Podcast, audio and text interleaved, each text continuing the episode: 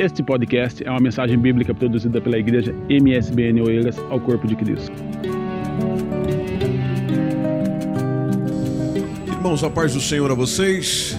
Abra sua Bíblia em Jeremias.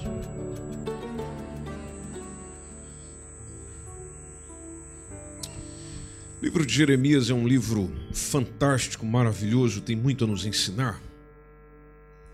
É uma coleção de sermões, de poemas, de histórias, de sonhos, que inclusive Baruque escreveu. Baruque era o servo, secretário de Jeremias.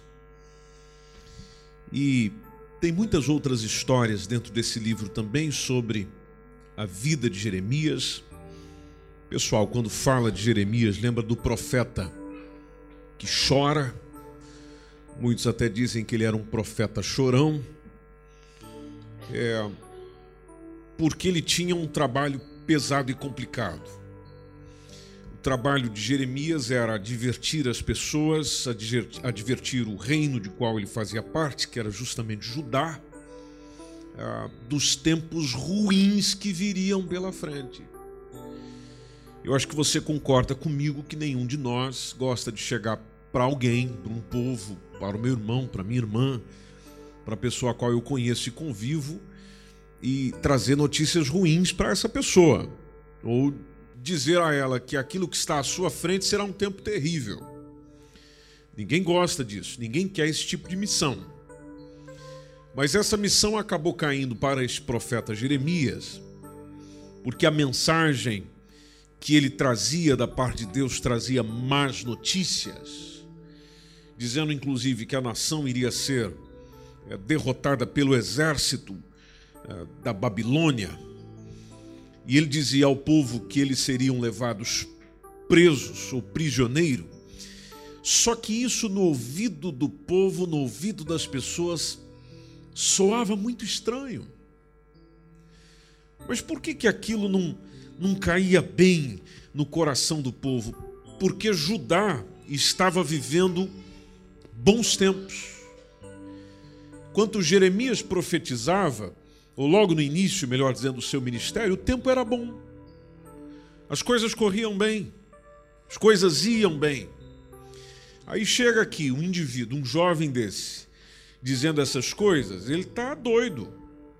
Nós temos no reino, ou temos um rei, melhor dizendo, um rei que é muito sábio, que inclusive era o tempo do rei Josias. Josias tinha feito muitas mudanças, inclusive para ajudar o povo a aprender o que Deus queria. Uma coisa boa. Ah, o, o inimigo de Judá, que ficava logo ao norte, que era o Império Assírio, naquele momento, naquela circunstância dos dias de Jeremias, estava perdendo o seu poder. A, a capital da Síria, que era Nínive, ela estava, eh, já tinha sido derrotada, tudo parecia ir bem para o reino de Judá, mas Deus diz a Jeremias: tudo isso vai mudar. Os assírios, que era justamente quem estava ao norte, já era um problema para Judá. Só que eles tinham um outro problema que estava mais ao sul, pegando aqui ao sul e, e ao oeste de Judá, que era justamente o, o Egito.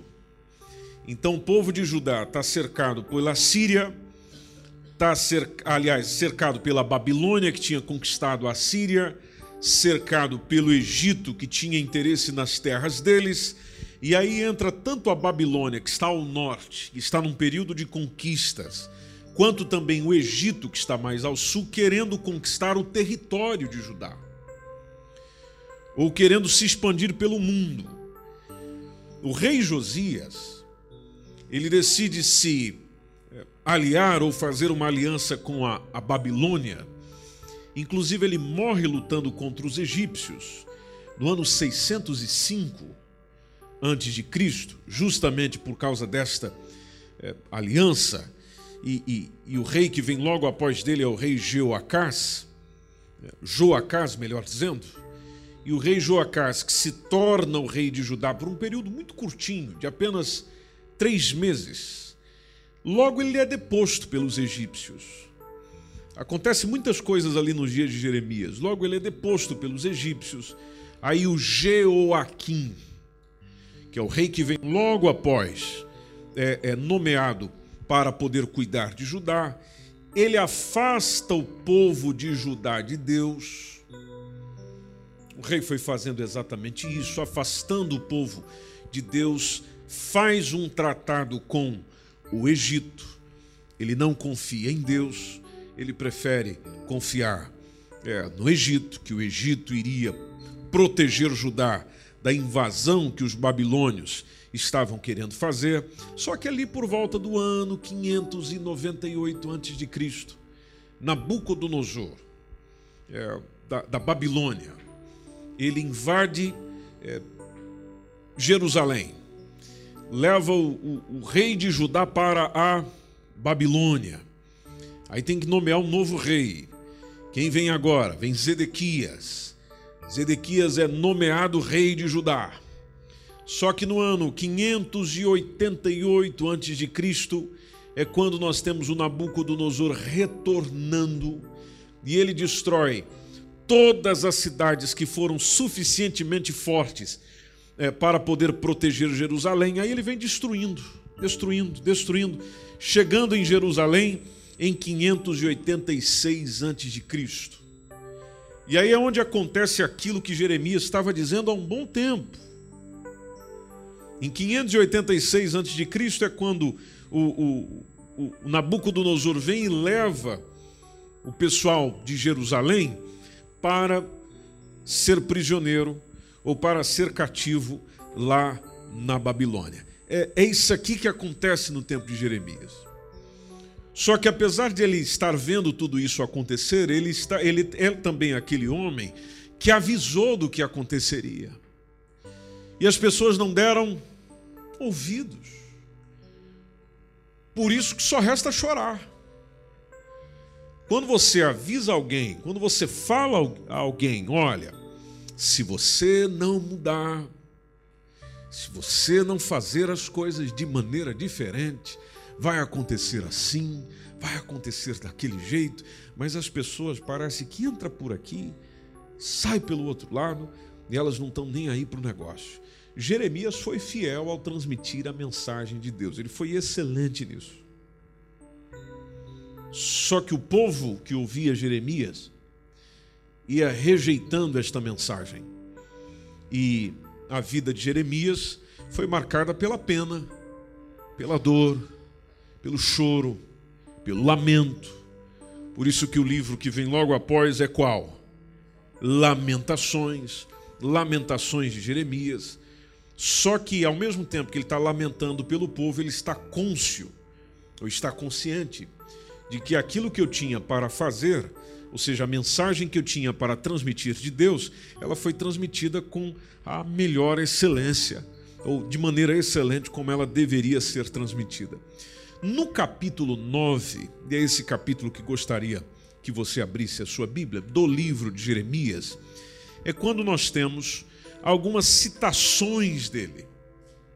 Algumas citações, inclusive, bem impactantes. Observe o versículo 1, quando ele diz assim: Olha, prover a Deus a minha cabeça se tornasse em águas, e os meus olhos em uma fonte de lágrimas.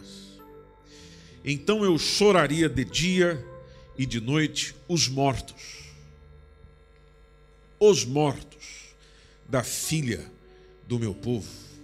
Quando ele diz provera, é a mesma coisa que chegar a dizer tomara. Versículo 2 está lá a palavrinha de novo. Provera Deus, eu tivesse no deserto uma estalagem de caminhantes, então eu deixaria o meu povo e me apartaria dele, porque todos eles são adúlteros, são um bando de aleivosos Olha como é que era o, o povo a quem Jeremias conversava, falava, profetizava, ministrava. Versículo 3: E estendem a língua, como se fosse o seu arco para a mentira. Fortalecem-se na terra, sim, senhor.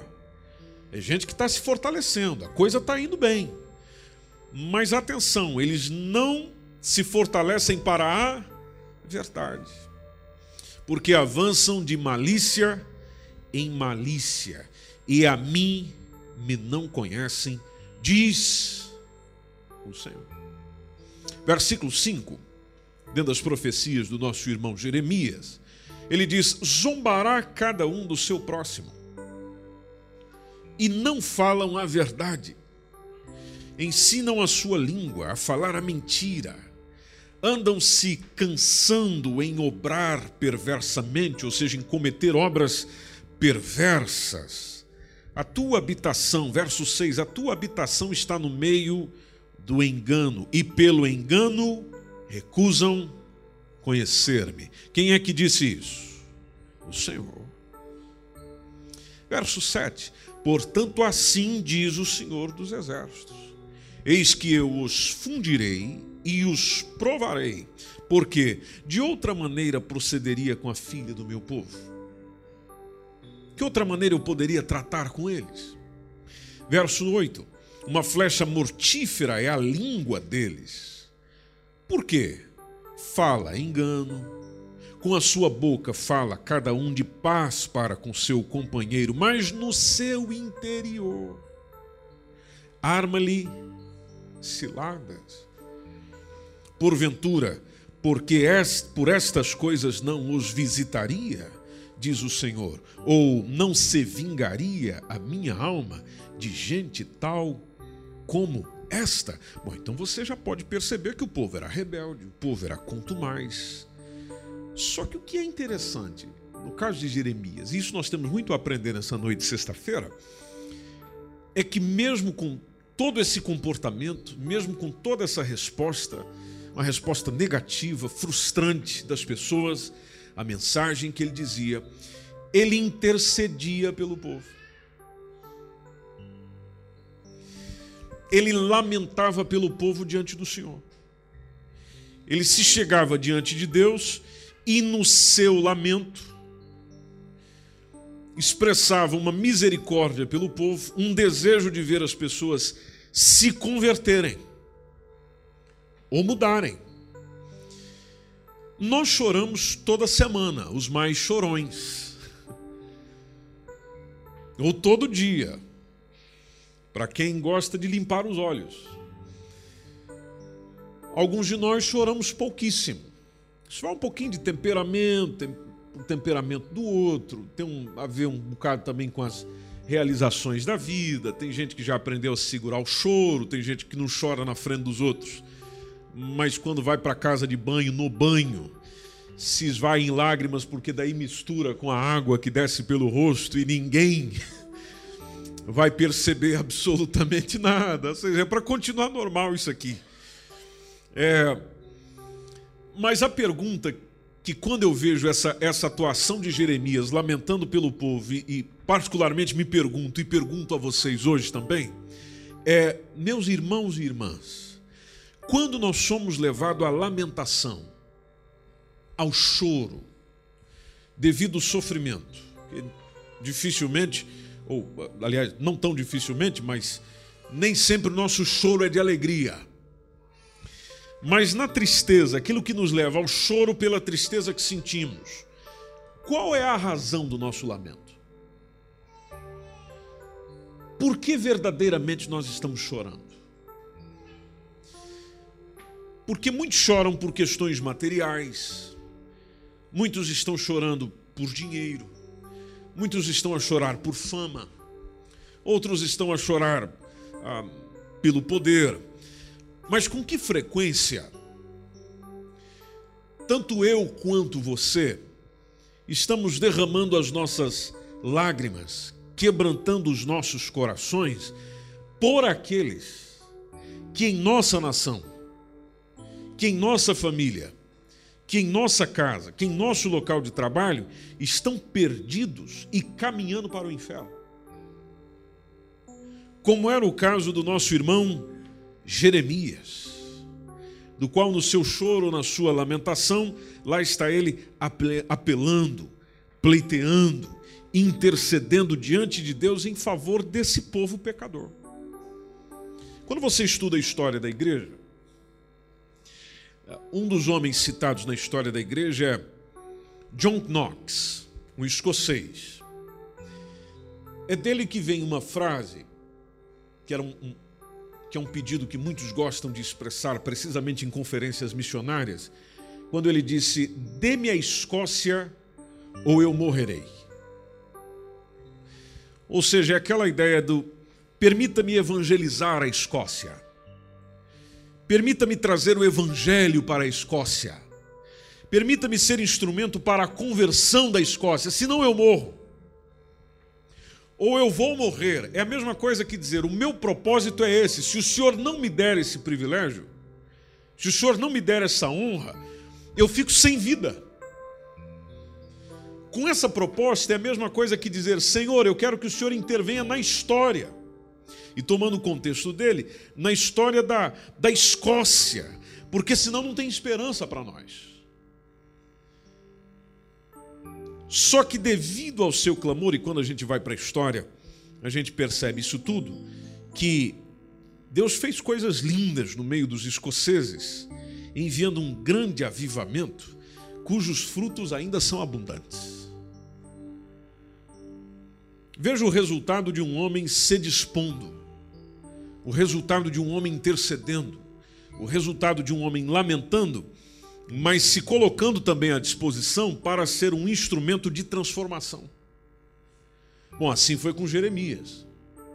O, o, lamento de Jeremias, quando a gente está vendo, por exemplo, essa expressão do versículo 1, dizendo: Provera Deus, a minha cabeça se tornasse em águas, os meus olhos em uma fonte de lágrimas, então eu choraria de dia e de noite, os mortos da filha do meu povo. Veja o, a razão do choro, a razão da lágrima.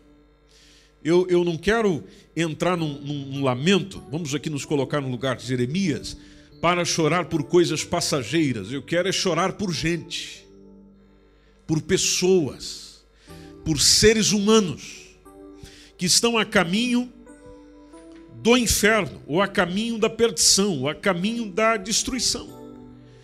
E, e muitos até, e os teólogos, alguns teólogos gostam de colocar que esse lamento de Jeremias, dentre os quais do capítulo 9, ele é simplesmente um reflexo do que Deus sentia pelo seu povo. Então, o que Deus sentia pelo seu povo, Jeremias está sentindo. O que Deus lamentava pelo povo, Jeremias está lamentando. Aí fica a pergunta para nós: o que Deus sente por mim, pela minha família, pela minha nação, pela minha igreja, é o que eu sinto.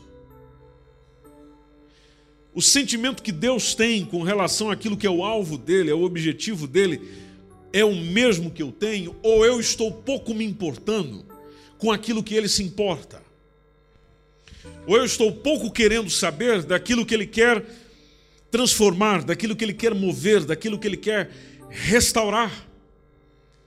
Se você observar o versículo 2, ele chega a dizer o Jeremias que ele deseja se retirar para um lugar deserto, para um lugar ermo, fazer um retiro, só que não haveria, só para não contemplar, melhor dizendo, o estado deplorável da moralidade, da espiritualidade dos seus contemporâneos, ou seja, do seu povo, da sua gente, de pessoas que ele via.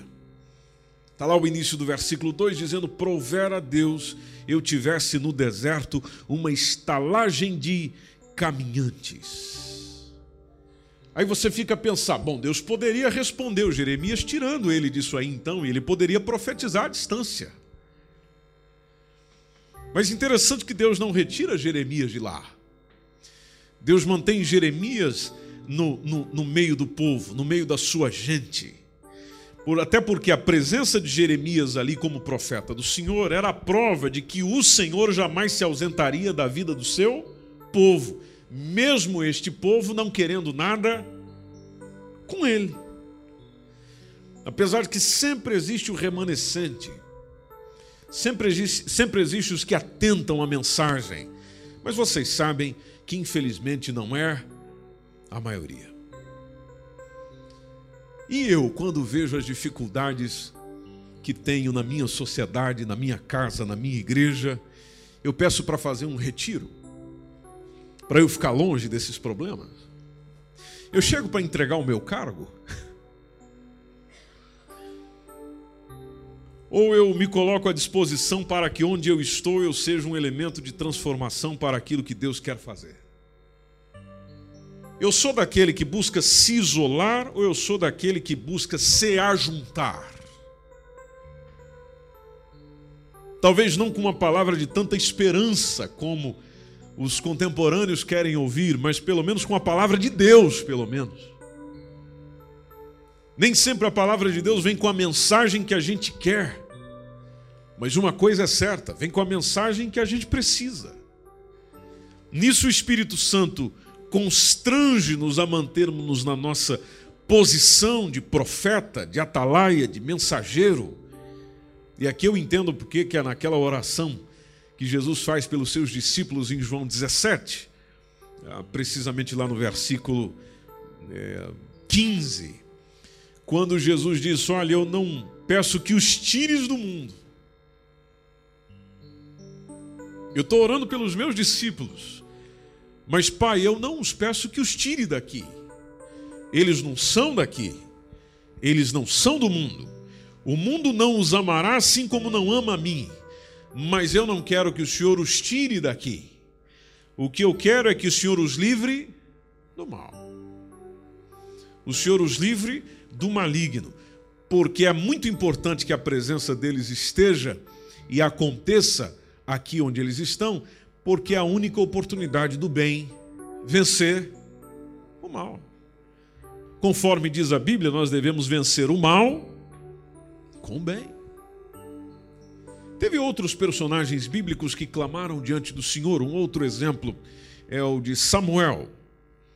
Samuel, inclusive, foi colocado entre os grandes intercessores do povo de Deus. O nome dele é citado em Jeremias, capítulo 15, e o versículo 1, logo no início, onde o Senhor está dizendo: Olha, ainda que tais intercessores se coloquem diante de mim. E o nome de Samuel está lá. Bom, o profeta Samuel viveu o seu momento mais difícil quando os hebreus, imitando os gentios, reivindicaram um rei secular. Todo esse relato você encontra em 1 Samuel, primeiro livro de Samuel, capítulo 8, onde o texto vai dizendo que o Samuel está velhinho, versículo 1 diz que ele tem envelhecido, e aí ele coloca os filhos dele por juízes sobre Israel. Ah, o Joel era o filho mais velho, conforme diz o versículo 2. Depois tem o segundo, que é o Abias, e eles foram juízes lá em Berseba, conforme diz o texto.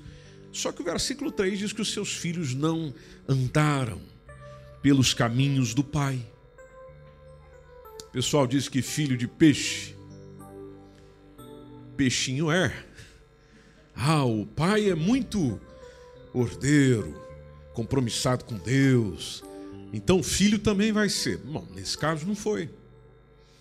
O versículo 3 vem dizendo que os seus filhos não andaram pelos caminhos dele, antes se inclinaram à avareza. O texto diz que eles até tomaram presentes, ou seja, gente da corrupção, por serem corrompidos e corruptores, então eles perverteram o juízo.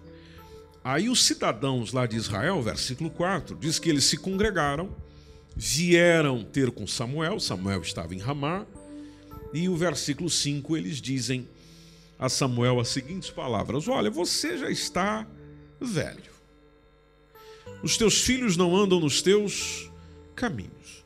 Então vamos fazer o seguinte: vamos constituir é, um rei sobre nós, para que ele nos julgue, porque nós queremos ser como os demais. Nós queremos ser como as demais nações. Todas elas têm um rei, por que, que a gente não pode ter? Versículo 6 mostra qual foi a reação de Samuel. Reação do profeta Samuel, conforme diz o texto, é por essa palavra ter parecido mal aos olhos de quem? Do Senhor.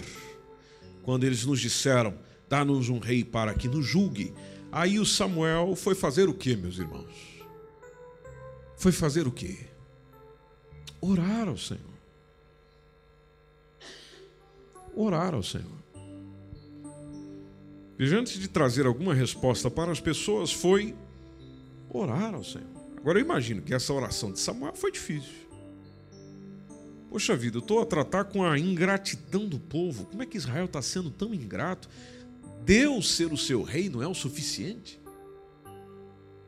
Deus ser o supremo nisso aqui tudo não, não, não é o suficiente? Por que, que, por que, que vocês não esperam pelo rei messiânico a qual o Senhor prometeu lá já Jacó, Gênesis 49, onde ele falou que o cetro não se afastaria de Judá? Por que, vocês não esperam ele? Aí o lamento de Samuel está logo no versículo 7, quando é, o texto diz: Ouve a voz do povo. Aí aqui é uma resposta de Deus para ele, que como ele orou ao Senhor, versículo 7 está a mensagem dizendo: Ouve a voz do povo em tudo quanto te disser. Pode ouvi-lo, Samuel. Eles não têm rejeitado a si é a mim que eles têm rejeitado, para eu não reinar sobre eles.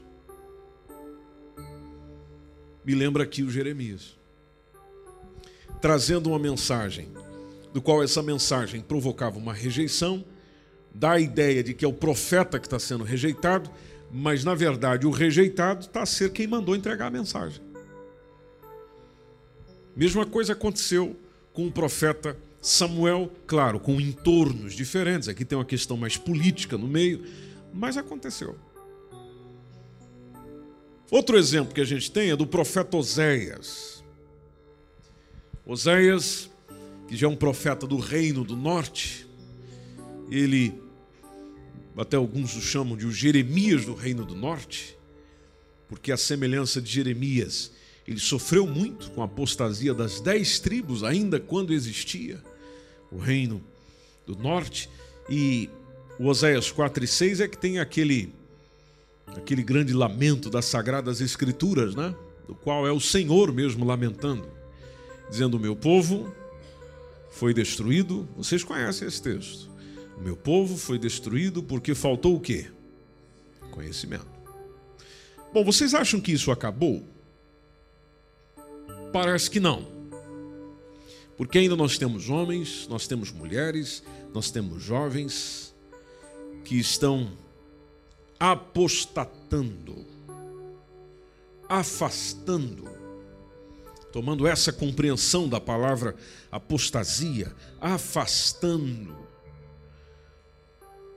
daquilo que a palavra de Deus pode trazer a eles como sentido para a vida. E eles estão se distanciando disso se distanciando da palavra de Deus. Logo, é destruído porque faltou conhecimento. Tem muitas coisas que as pessoas vão se afastando de Deus por não compreenderem ou por não saberem. Por não saberem, se distanciam, distanciando deles, são destruídos. Muita destruição poderia ter evitado, ou teria sido evitada, se em vez de afastar, houvesse uma aproximação. E a palavra de Deus hoje é, é desprezada. Não é o nosso caso aqui, nessa congregação, graças a Deus, porque vocês gostam de sentar para ouvir a palavra de Deus, inclusive quando sentam, mantém até a Bíblia aberta.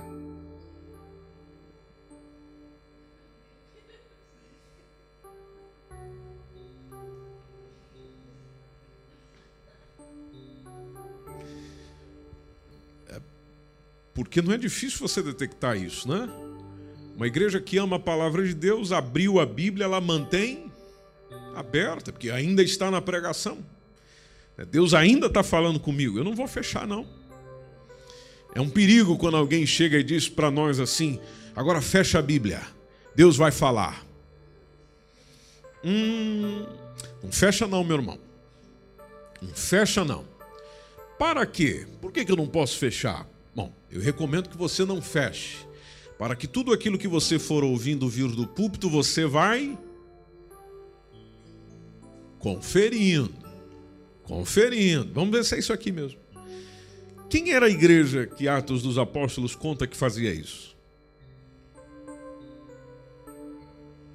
Vamos aprender isso hoje. A igreja de Bereia, os bereanos. Os bereanos recebiam lá no culto de domingo o apóstolo Paulo. Olha que privilégio. Pois é, apóstolo Paulo acabou de pregar. Vamos ver se ele tinha razão. Olha, o Apolo passou por lá no domingo seguinte. Que bênção, que honra ouvir o Apolo. Pois é, mas vamos ver se aquilo que o Apolo disse. Terça-feira, apóstolo Pedro estará conosco. Que bênção. Mas na pregação do Pedro, era isso aí. Ou seja, de ir às Escrituras para ver se tudo aquilo que era dito era mesmo assim. E nós não podemos perder essa postura, porque nós não queremos ser destruídos. E eu sei que a falta de conhecimento destrói. E foi o próprio Deus que trouxe esse lamento usando a boca do Oséias. Agora, é perceptível você perceber é perceptível nos nossos dias, melhor dizendo, você ter pessoas mais interessadas em eventos. Não quer dizer que os eventos sejam ruins, não, não quer dizer isso, eventos são bons. Mas há um interesse maior em eventos. Ah, os recursos que são utilizados é mais para outras coisas do que propriamente para ouvir a palavra de Deus. Logo a pessoa vai ficando sem conhecimento. Bom, sem conhecimento é abertura para a destruição. A mesma coisa das músicas. Ah, muitas músicas tidas como evangélicas comprovadamente não são para adorar o Criador. Não são. Muitas é para enaltecer a criatura. E se eu vou cantar uma música para adorar a Deus, então ela deve falar de quem? A letra tem que ser em honra a quem? A Deus. E nós temos que ter imenso cuidado com isso também. Até mesmo nas músicas nós temos que ser biblicamente corretos. Até porque você vai esquecer dessa pregação aqui até domingo. Não sei que você seja bom de memória mesmo. Mas você vai esquecer de tudo que eu estou dizendo, pelo menos até domingo. Porque até domingo você vai ouvir outras pregações também. Vai ouvir até outros pregadores melhores, como é o pregador que nós vamos receber amanhã lá na vigília. Grande pregador. Aí você vai ouvir ele ainda. É, é, aí vem outras pregações até domingo, vai ouvir outras pessoas também. Essa aqui você já deixou para trás. Agora, uma canção. Já percebeu que a gente não esquece? Já percebeu isso? Agora imagina lá comigo se a letra da canção estiver errada biblicamente falando. Então você ficou com a informação errada todo esse tempo. E é difícil esquecer, né? Inclusive tem algumas canções que você ouve e elas preguinam, elas ficam. No tempo que você servia ao diabo e você cantava um monte de coisa ruim e podre, Pode ver que quando você está passando em algum lugar, ou dentro do mercado, ou, enfim, algum lugar, ouvindo algum lugar, aquela melodia vem, você já até sabe a letra. Aí a gente diz: não, Jesus me transformou, Jesus mudou, mas você já percebeu que a música está aqui dentro, a, a, a letra está guardadinha ali dentro? Memória.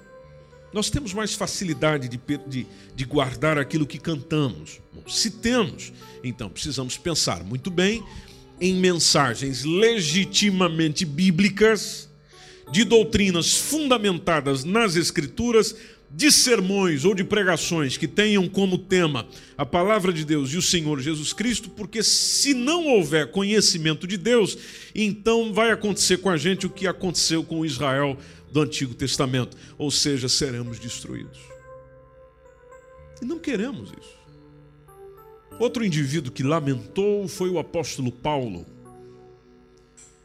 Os lamentos enunciados pelo Paulo, um dos mais eloquentes é aquele que está lá em Gálatas, capítulo 3, versículo 1. Veja lá na sua Bíblia comigo.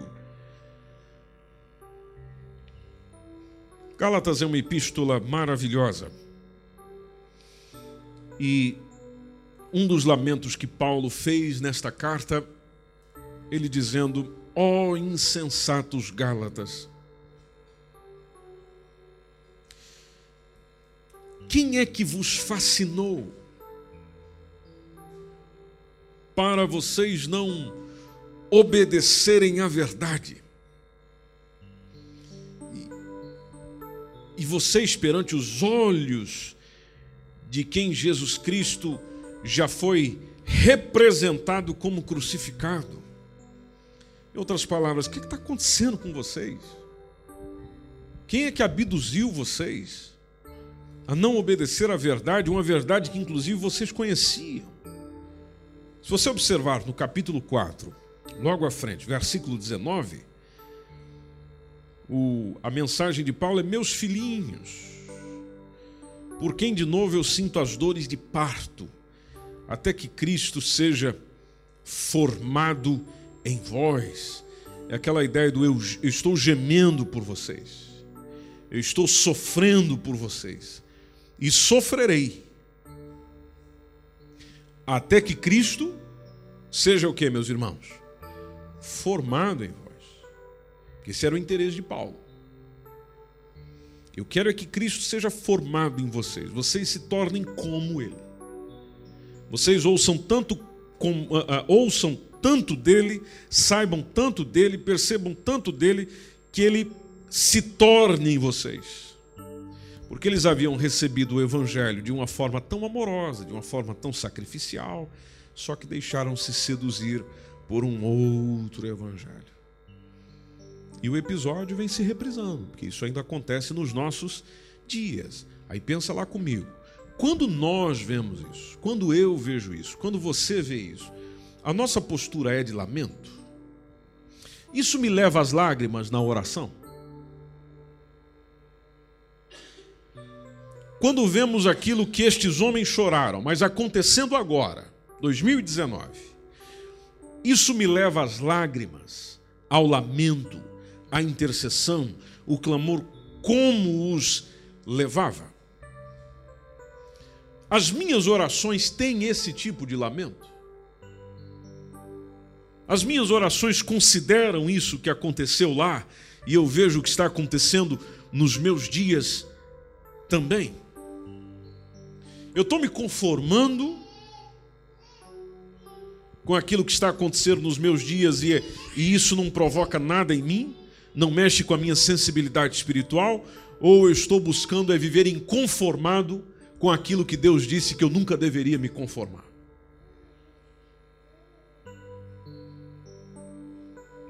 Por isso há uma mensagem do apóstolo Paulo, e aqui a gente já vai encerrando. Em 2 Coríntios, capítulo 11, versículo 3.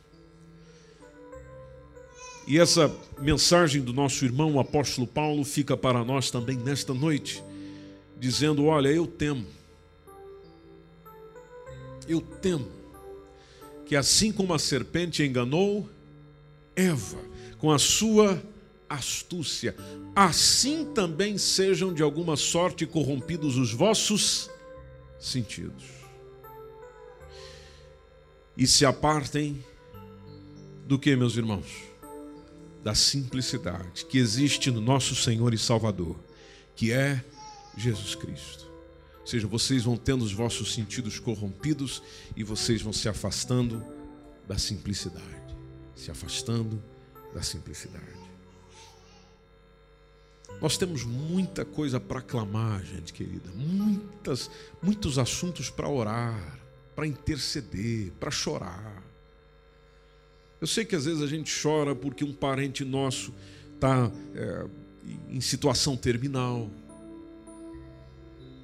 Choramos porque tem um amigo, amiga, uma criança, um bebê, ou seja lá quem for, está padecendo de uma enfermidade, do qual a gente sente isso também, e aí as lágrimas vêm naturalmente. Eu sei que nós sofremos e padecemos com circunstâncias que tocam o nosso coração, a nossa sensibilidade, a nossa emoção. E aí nós vamos falar com Deus. É quem a gente pode falar. E diante dele nós choramos.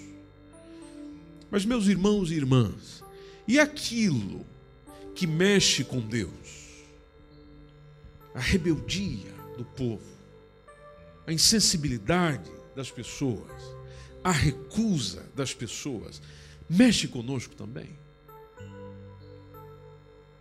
Vem lágrimas nos meus olhos quando vemos alguns comportamentos que diante de Deus são deploráveis. Quando você vê isso acontecendo, o que, que move em você? Move você para a oração? Move você para a intercessão? Move você para o clamor? Ou move você para aquela frase que eu estou escutando o tempo todo? As pessoas que chegam e dizem assim: é verdade, pastor, é mesmo. Mas a Bíblia diz que seria assim, né? O amor de muitos se esfriaria devido ao aumento da iniquidade. Isso simplesmente nos mostra que Cristo está às portas. É verdade, você tem razão, você não está errado. Mas vem cá, isso quer dizer que eu não posso fazer nada? Que eu não posso mais chorar pelas pessoas do meu tempo? interceder e clamar pelas pessoas da minha família, da minha casa. Ah, mas eles não querem nada. Ah, mas porque eles não querem nada, eu não vou querer nada também? Porque eles estão insensíveis, eu vou me tornar insensível também? Não, eu preciso aprender com Jeremias. Chorando, clamando diante de Deus, derramando copiosas lágrimas ao, aos pés do nosso Senhor rogando-lhe, segunda, terça, quarta, quinta, sexta, sábado, domingo, quando eu tiver a oportunidade de estar no meu quarto, ou quando tiver a oportunidade de estar na igreja, ou quando tiver a oportunidade de estar numa reunião de oração, rogando a Ele por um avivamento no nosso tempo, nos nossos dias, na nossa igreja, na nossa casa, ansiosos por isso tanto quanto Ele está. E se nós chorarmos, gente querida, por um avivamento, então nós seremos consolados por uma poderosa visitação do Espírito Santo entre nós. Porque você expressa chorando o que verdadeiramente você quer. Por isso que se isso acontecer naturalmente na gente, ou em cada um de nós, o Espírito Santo, sim senhor, sim senhora, virá em primeiro lugar, no nosso quebrantado coração, e depois fluirá em quem estiver ao nosso redor. Há um texto de Tiago, capítulo 4, e, e aqui encerramos. Se você puder ficar em pé já com a sua Bíblia na mão. Tiago, capítulo 4, versículo 9, tem um convite. E eu sei que esse convite não é, não é para a festa do fim de semana, não é para o churrasco, esse convite diz: senti as vossas misérias. Senti as vossas misérias. Nós temos muita coisa para se alegrar. Amém, gente? Ou não temos? Temos muita coisa para se alegrar. Quer dizer que você vai andar chorando pelo corredor agora. Não, nós temos muitas razões para nos alegrar. Mas atenção, também temos muitas razões para chorar senti as vossas misérias e lamentai e chorai. Devido ao momento que nós estamos vivendo, converta-se o vosso riso em pranto, o vosso gozo em tristeza. Até porque a tristeza faz melhor o coração.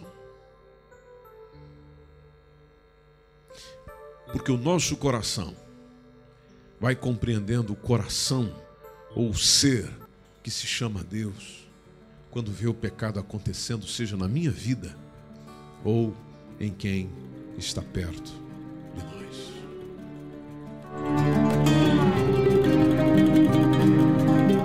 Este foi mais um podcast, uma mensagem bíblica produzida pela Igreja MSPM Oeiras. Siga-nos nas redes sociais, Facebook, Instagram. Subscreva o nosso podcast e também o canal do YouTube. Saiba mais em mspmportugal.com.